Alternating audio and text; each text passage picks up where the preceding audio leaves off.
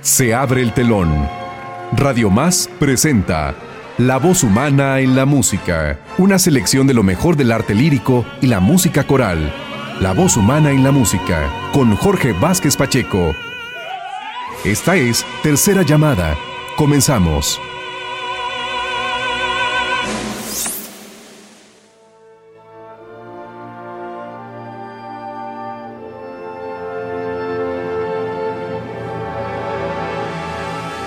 Este es el inicio para otro de los dramas escénicos del maestro alemán Richard Wagner. Se trata de Lohengrin, obra inspirada en la antigua leyenda europea en torno del Santo Grial, el cáliz que de acuerdo a la tradición Jesucristo utilizó en la última cena y que después sirvió como recipiente para contener su sangre.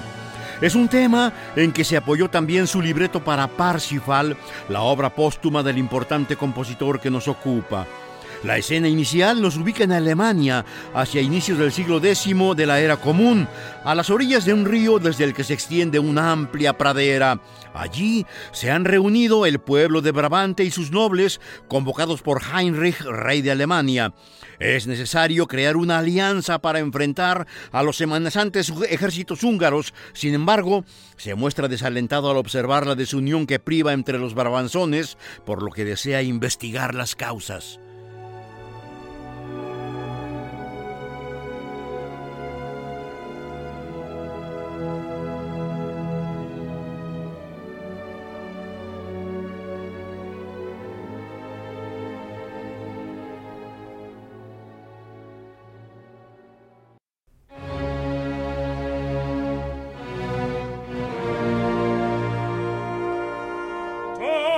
El conde Friedrich de Telramund toma la palabra para explicar al rey Heinrich der Vogler por qué semejante divisionismo. Acusa de fratricidio a Elsa, heredera del reino de Brabante. Friedrich declara que vieron a la mujer partir con su hermano menor hacia el bosque y volvió sin él. El rey decide que es necesario escuchar la versión de la mujer y ordena que se le traiga ante él.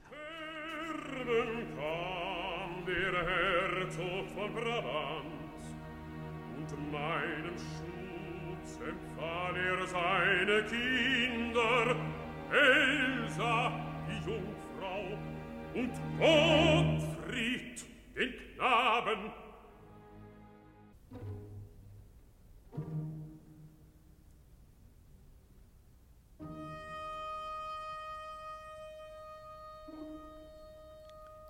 La acusada es llevada ante el soberano.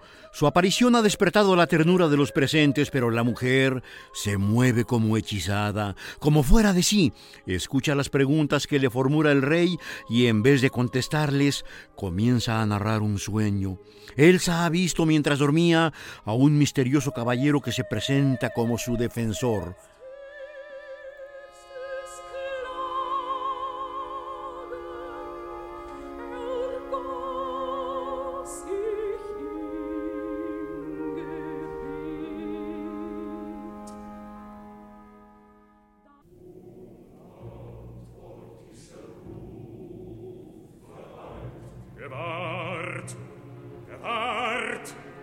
Friedrich procede a desafiar a quien desee defender a Elsa de Brabante. Nadie acepta este reto. Es necesario hacer ahora un llamado a los cuatro vientos para encontrar un defensor para la infeliz acusada. Esta se arrodilla a la espera de un imposible. La presencia del caballero que observó en sueños para este defensor, ha dicho, serán su herencia, su corona y su mano.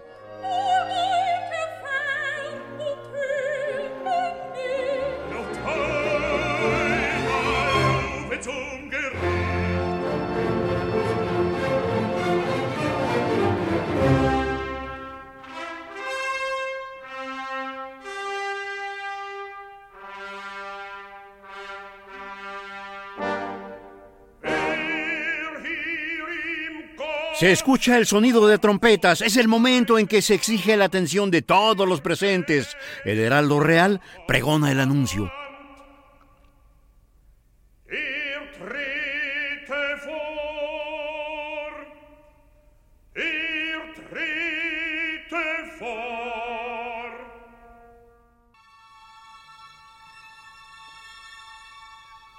Inmediatamente después del anuncio procedente del heraldo, se escucha una voz lejana que se acerca paulatinamente desde río arriba. Ante la inmensa sorpresa de todos, entre la neblina que desprenden las ondulantes aguas, comienza a dibujarse la silueta de una barca arrastrada por un enorme cisne blanco. Sobre la embarcación se distingue ahora a un caballero que viste armadura plateada. Todo resulta tal como lo describiera Elsa unos momentos antes.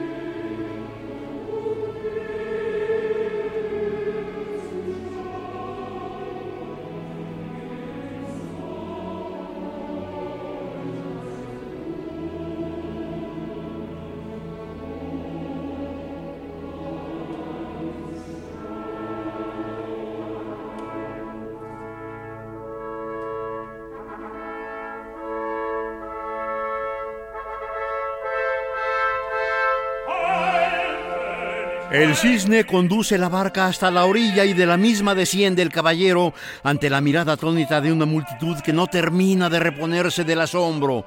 El hombre despide cariñosamente al ave que se aleja río arriba tirando de la misma embarcación. Luego se acerca al rey y se inclina respetuosamente.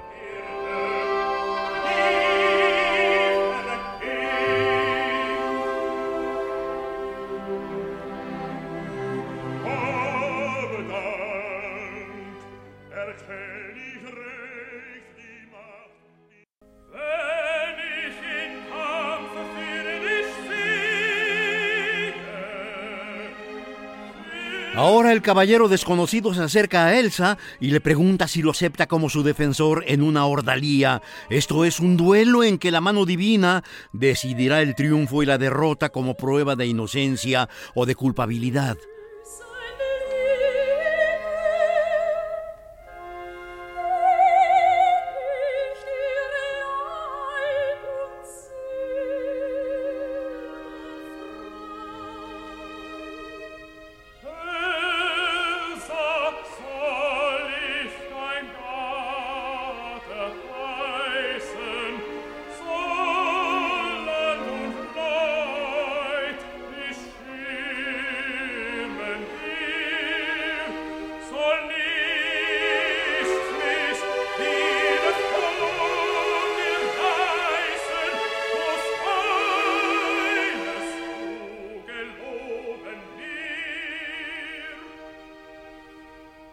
Viene ahora un momento clave en el desarrollo de este drama. El desconocido solo impone una condición para arriesgar su vida en favor de Elsa. Jamás has de preguntarme ni intentar saber de dónde vengo, cuáles son mi nombre y mi origen, menciona a Elsa, quien le escucha completamente embelesada.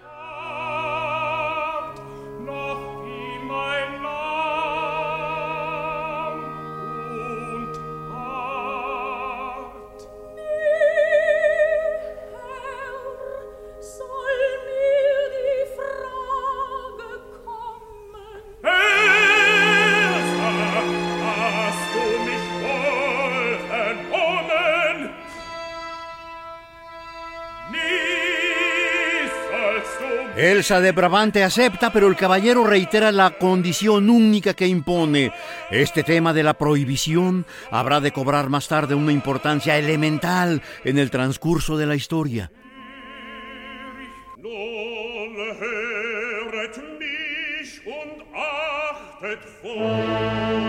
Hechos apresuradamente los preparativos, el heraldo, en medio de una improvisada arena, anuncia el enfrentamiento a muerte entre Friedrich de Telramund, la parte acusadora, y el caballero desconocido.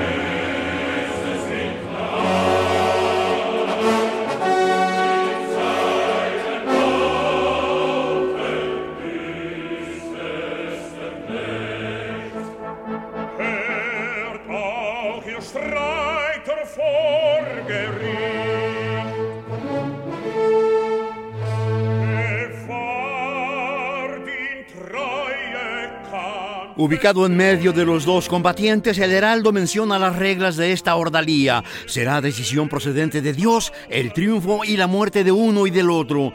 Esto determinará si Elsa de Brabante es inocente o culpable. Los hombres en un dúo memorable aceptan. Mientras los guerreros desenvainan sus espadas, el rey eleva una plegaria, un inesperado momento de devoto silencio en el que todos le escuchan con respeto antes de la batalla que habrá de concluir con la muerte de uno de los luchadores.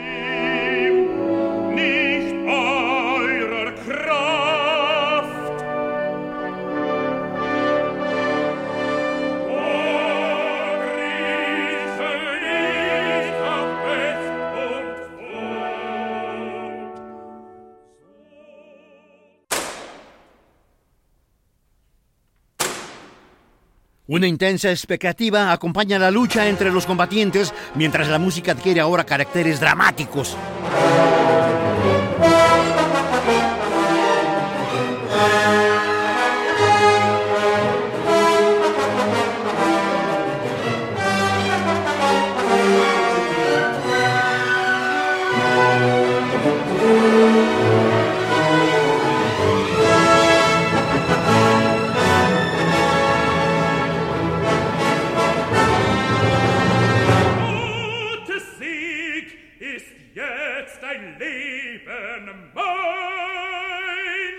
La lucha se ha decidido rápidamente. Con movimientos centelleantes, el caballero desconocido se apoderó de la situación y logró derribar a su adversario. Contra la costumbre, le perdona la vida mientras enuncia a todo pulmón su victoria. Los presentes se unen a su júbilo.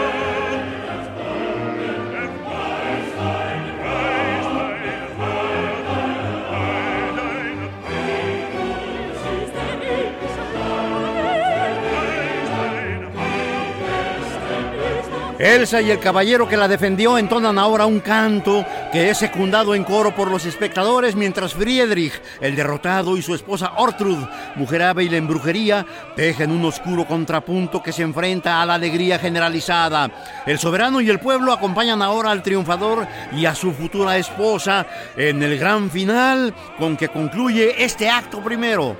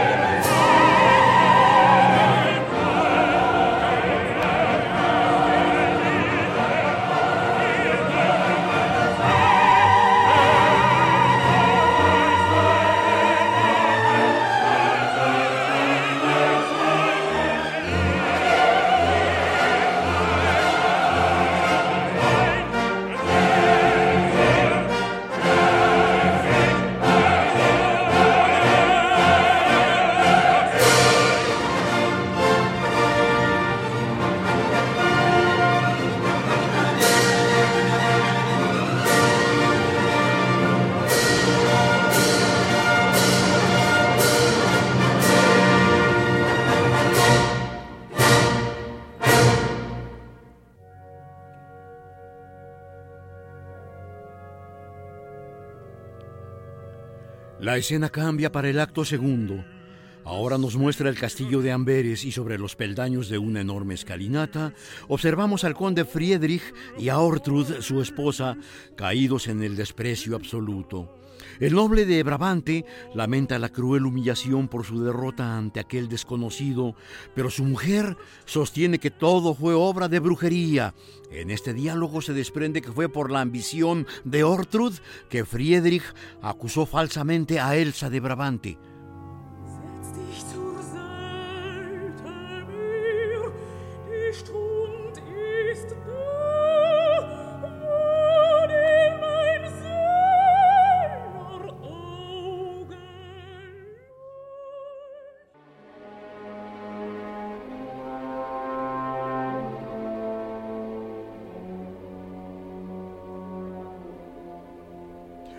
Ortrud se niega a aceptar la derrota de su esposo en la ordalía contra el caballero desconocido. Todo ha sido obra de hechicería, repite a Friedrich en este dúo de voces sombrías que habrá de culminar con un juramento de venganza en una atmósfera de pesados augurios.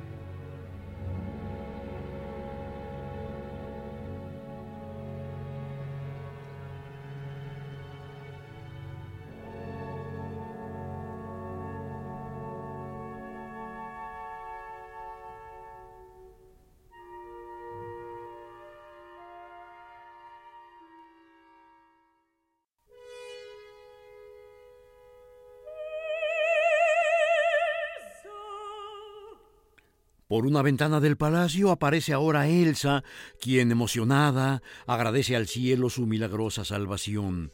Ortrud, que le observaba desde lejos, decide intervenir con siniestros planes. Fingiendo humildad y espíritu contrito, desde abajo del torreón en que se ubica Elsa, suplica perdón. Ella decide bajar a abrir el pórtico para permitirle el paso y en ese preciso momento Ortrud murmura una terrible maldición. Luego, una vez de frente con Elsa, en un prolongado dúo trata de ganarse la confianza de la joven mujer. Le habla de sus poderes mágicos, los que sin duda, afirma, le serán útiles para su convivencia matrimonial con un hombre del que desconoce absolutamente todo, incluso nombre y origen. Pero la fe y la confianza de Elsa son ilimitadas, de modo que no duda en creer lo que hábilmente le ha comentado esta hechicera. De momento esta infeliz mujer solo inspira lástima.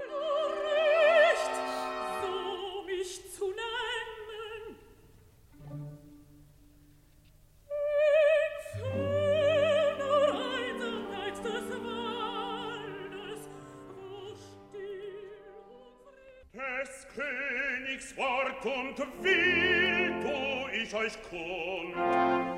Después de un resplandeciente preludio orquestal que anuncia el amanecer, un heraldo anuncia el destierro de Friedrich de Telramund y la terminante prohibición hacia todos de albergarle. El rey nombra duque de Brabante al desconocido, aunque éste, en un detalle de humildad, pide que solo le llamen protector. Mientras se efectúan los preparativos para la boda, un extraño intenta hablar con los nobles. Es Friedrich quien, oculto sus rastros bajo una frazada, trata de convencerles de que el caballero de blanca armadura ha traicionado los designios divinos.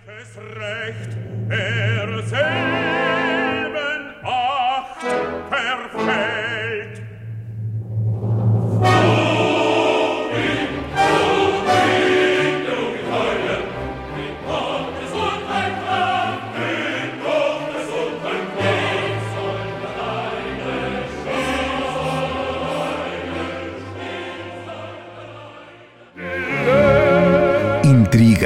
pasión, orgullo, amor.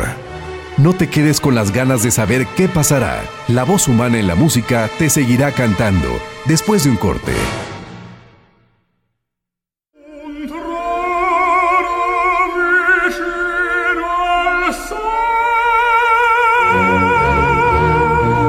silencio, ya va a seguir la historia. La voz humana en la música, por Radio Más. Por favor, maestro Jorge, continúe.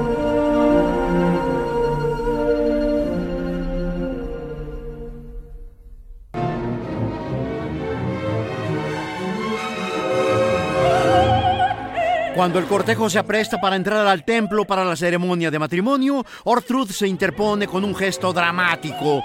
Con voz airada se dirige a Elsa, ataca verbalmente al caballero y menciona que nadie le conoce, ni siquiera por nombre. El hombre se mantiene firme y nada responderá, ni al mismo rey respondería si se diera el caso. Solo a las preguntas formuladas por Elsa habría de responder. Por un momento la orquesta retoma el tema de la prohibición como el recordatorio de la promesa para no tratar de averiguar cualquier dato, nada absolutamente relacionado con el futuro esposo.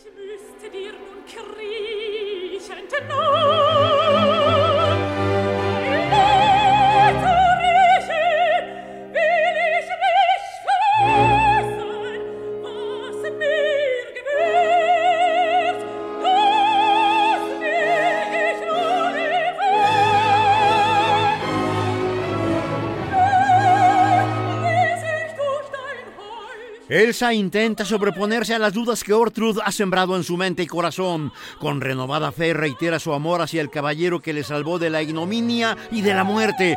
Unida a él, sigue al cortejo hacia el interior del templo. Hacia el final de esta escena, las miradas siniestras de la hechicera y las insinuaciones orquestales del tema de la prohibición nos hacen saber que la felicidad de la pareja se verá prontamente amenazada.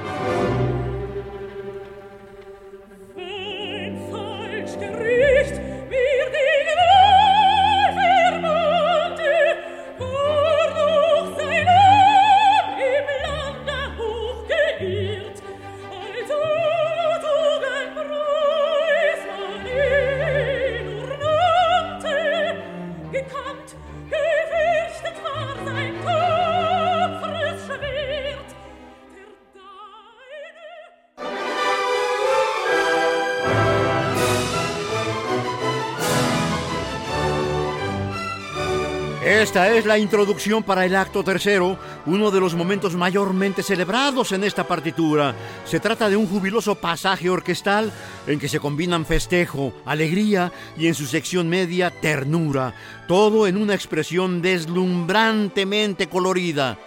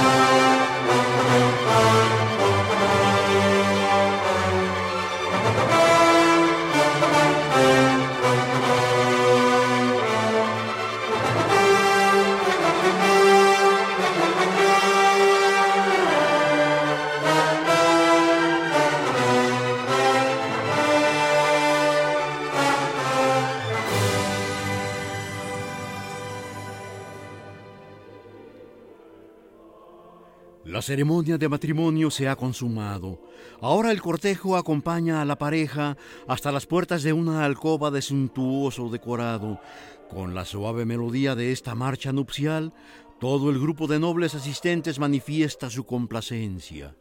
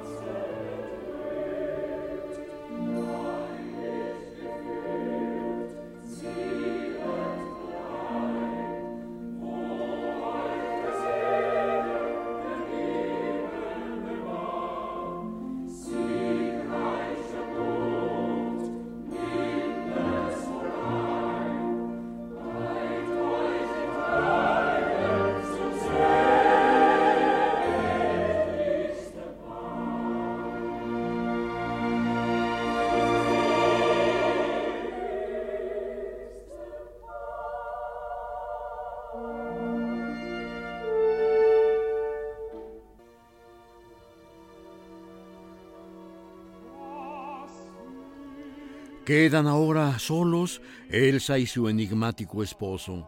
Ella deposita su cabeza sobre el pecho del caballero, de quien sigue ignorándolo todo. Un canto entonado inicialmente por él se convertirá pronto en un dúo de amor.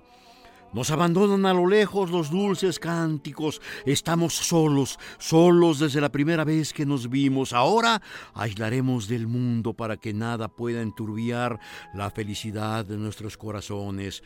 Elsa, esposa mía, dulce esposa inocente, confía en mí. Dime si eres dichosa.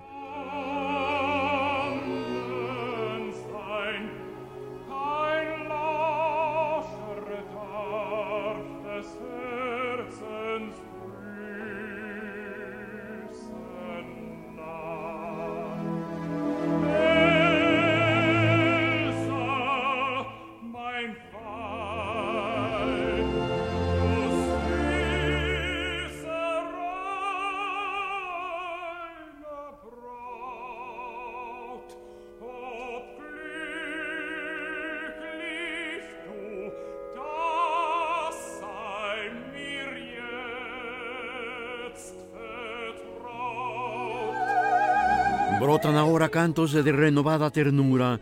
Este es el primer gran dúo amoroso en la obra de Wagner, lejos aún de la imponente mística de Tristana y Isolda o del sobrehumano apasionamiento entre Siegfried y Brunhilde. Es un dúo eminentemente romanticista, aunque con los trazos que ya anuncian el poderoso estilo que este autor mostrará en dramas posteriores.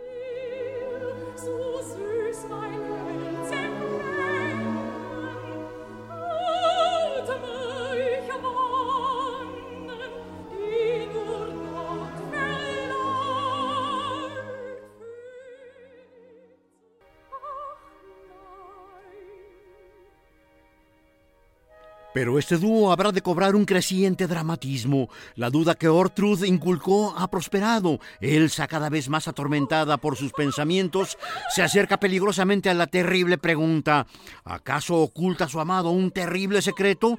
¿O su origen es tan ignominioso que no puede confesarlo?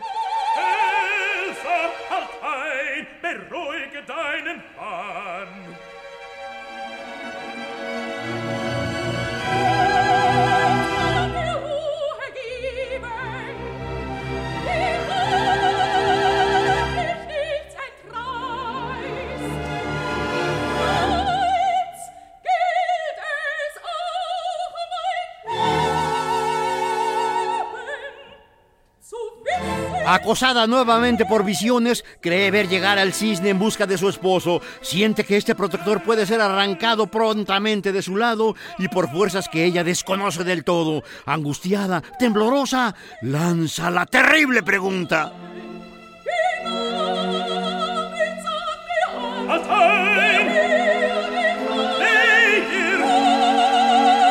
Antes de recibir respuesta, Elsa alcanzó a distinguir la figura de Friedrich, quien con cuatro secuaces se introdujo en la recámara. Al grito de advertencia, el caballero se defiende y con un rápido movimiento da muerte al intruso, mientras los demás huyen.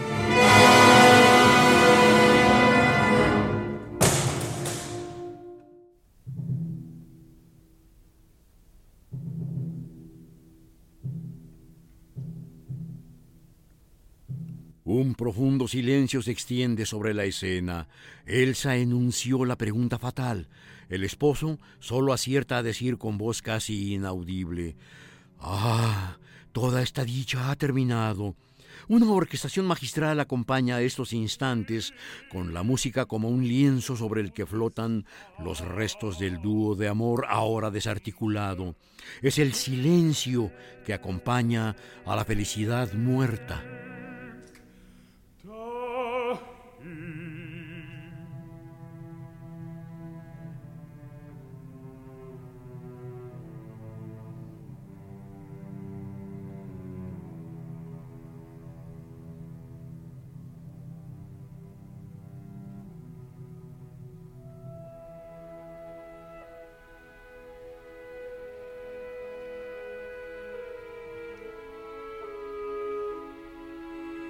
El lejano sonido de una campana anuncia el amanecer.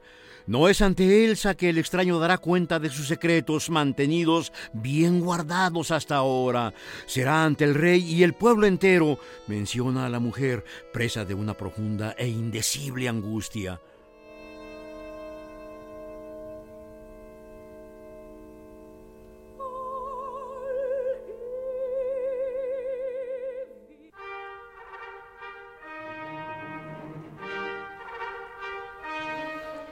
La última escena se desarrolla en la amplia pradera junto al río, como vimos en el acto primero.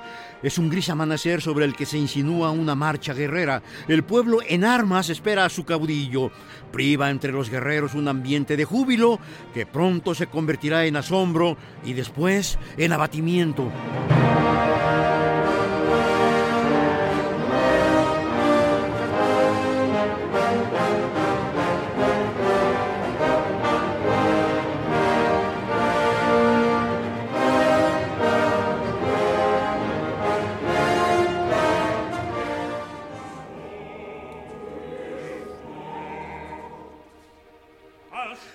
Aparece ahora el caballero desconocido y tras él varios guerreros que sostienen sobre sus hombros un bulto cubierto. En este momento procede a la acusación contra Friedrich de Telramund por tratar de asesinarle en su alcoba. A la palabra une el acto de descubrir el cuerpo inerte que hasta esos momentos permanecía cubierto por una blanca manta.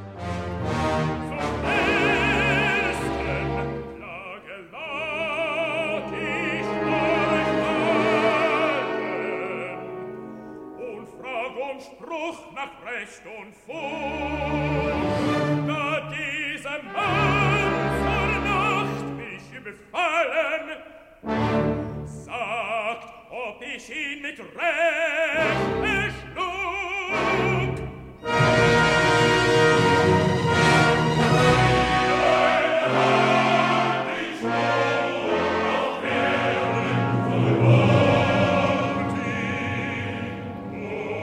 Todos se ven sacudidos por la noticia y la imagen del noble caballero ahora sin vida.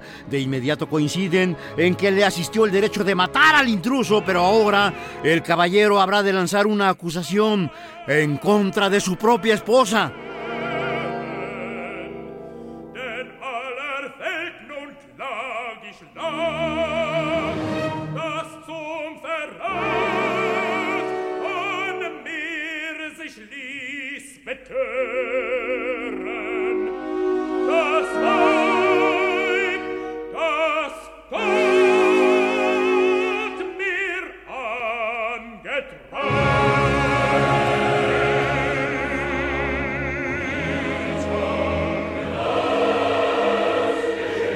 Puede ocultar su sorpresa. Ella, la esposa, formuló la pregunta que el extranjero le había prohibido desde el primer momento y delante de todo el pueblo. Ahora, ante todos y ante el gobernante, habrá de revelar todos sus misterios.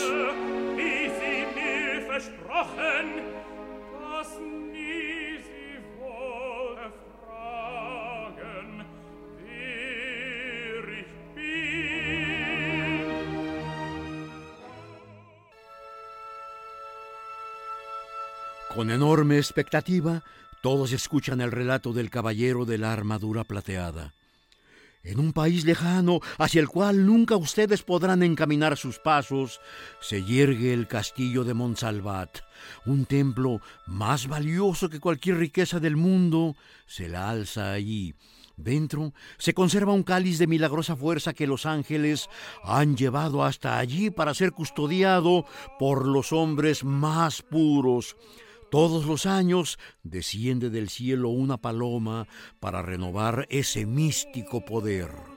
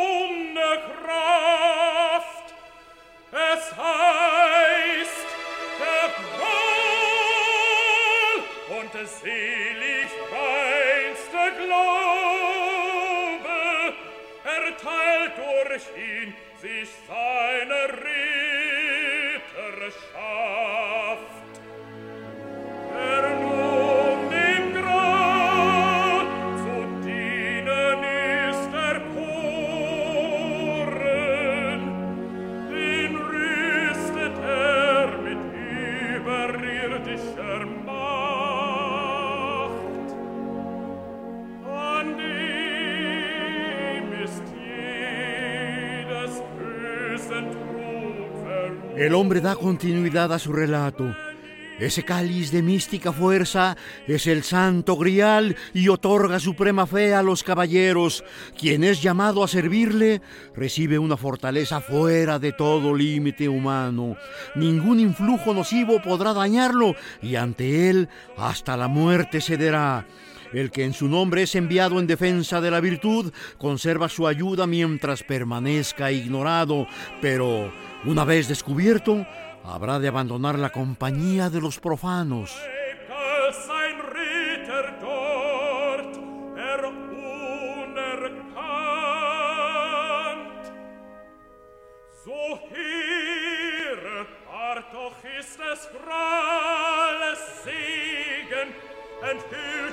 Stoße des Laienauge fliehn.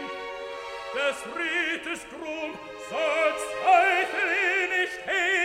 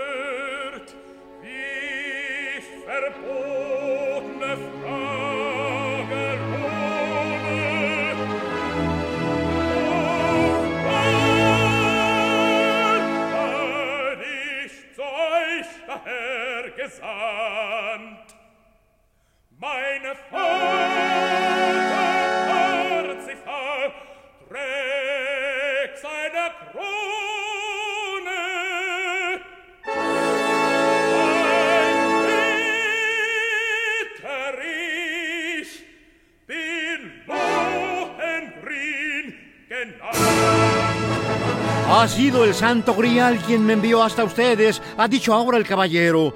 Mi padre Parsifal ciñe su corona, yo su caballero, me llamo Lohengrin. Una inmensa emoción se extiende ante semejante revelación. Lohengrin se despide así con una profunda tristeza en el alma. Elsa tratará de retenerlo sin conseguirlo.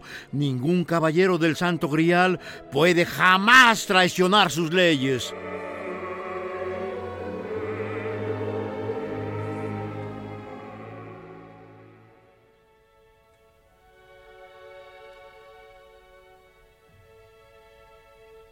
Escuchamos ahora una melodía parecida a la del primer cuadro al momento de aparecer la barca de Lohengrin para socorrer a Elsa cuando estaba en peligro de ser condenada a muerte debido a la infamia de quienes le acusaron injustamente. Ahora se repite la pasmosa visión del inicio. Deslizándose sobre las aguas del río, reaparece el cisne blanco que tira de la embarcación.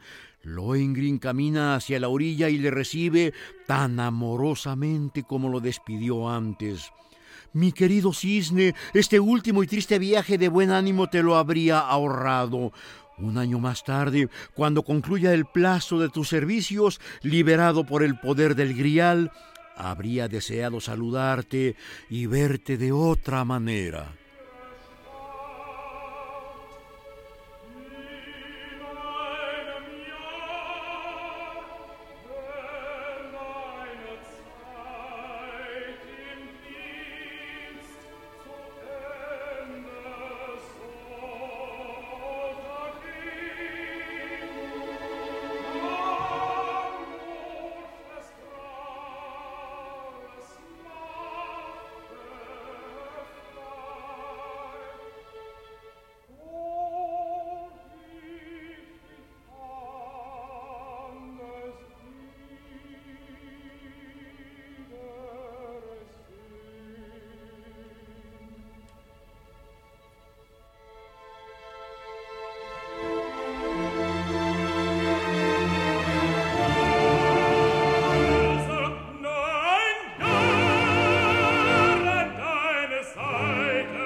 El caballero se vuelve ahora hacia Elsa, teme dejarla sola al recordar el poder y la perfidia de Ortrud.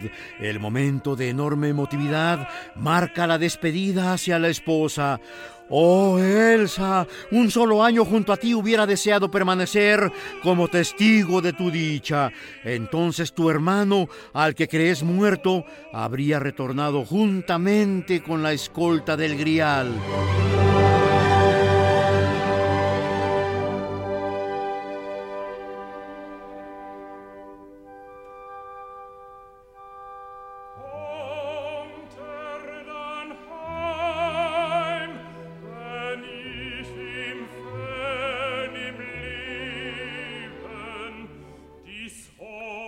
Todos observan cuando Lohengrin entrega a Elsa su anillo, su cuerno de cacería y su espada, al tiempo que menciona, cuando él regrese estando yo lejos de aquí, le harás entrega del cuerno, la espada y del anillo.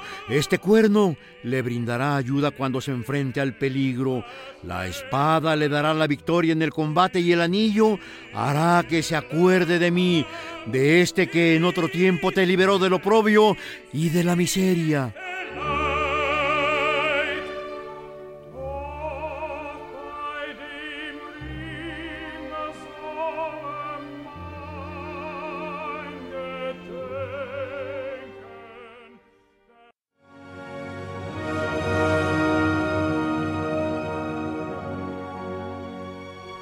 Lohengrin se arrodilla para elevar una plegaria al cielo. Aparece entonces una paloma, el símbolo del Espíritu Santo, para anunciar con su presencia que los ruegos han sido escuchados.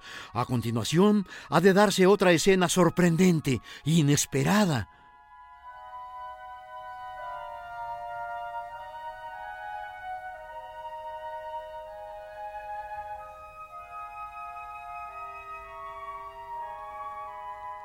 El caballero regresa hacia el cisne y le despoja de las ataduras con que arrastraba la barca. Al instante, el ave comienza a hundirse en las aguas ante la mirada atenta de Lohengrin, quien no le pierde de vista un solo instante. Inmediatamente después una figura surge de las aguas. Es el cisne ahora convertido en Gottfried, el desaparecido hermano de Elsa de Brabante.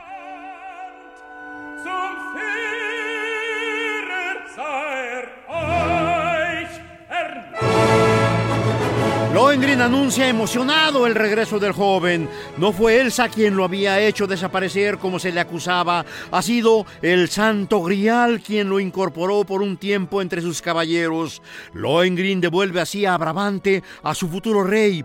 Sube a la barca que ahora es tirada por una paloma y se aleja lentamente ante el asombro de la multitud y la profunda emoción de Elsa que se desploma sin sentido en los brazos de su hermano.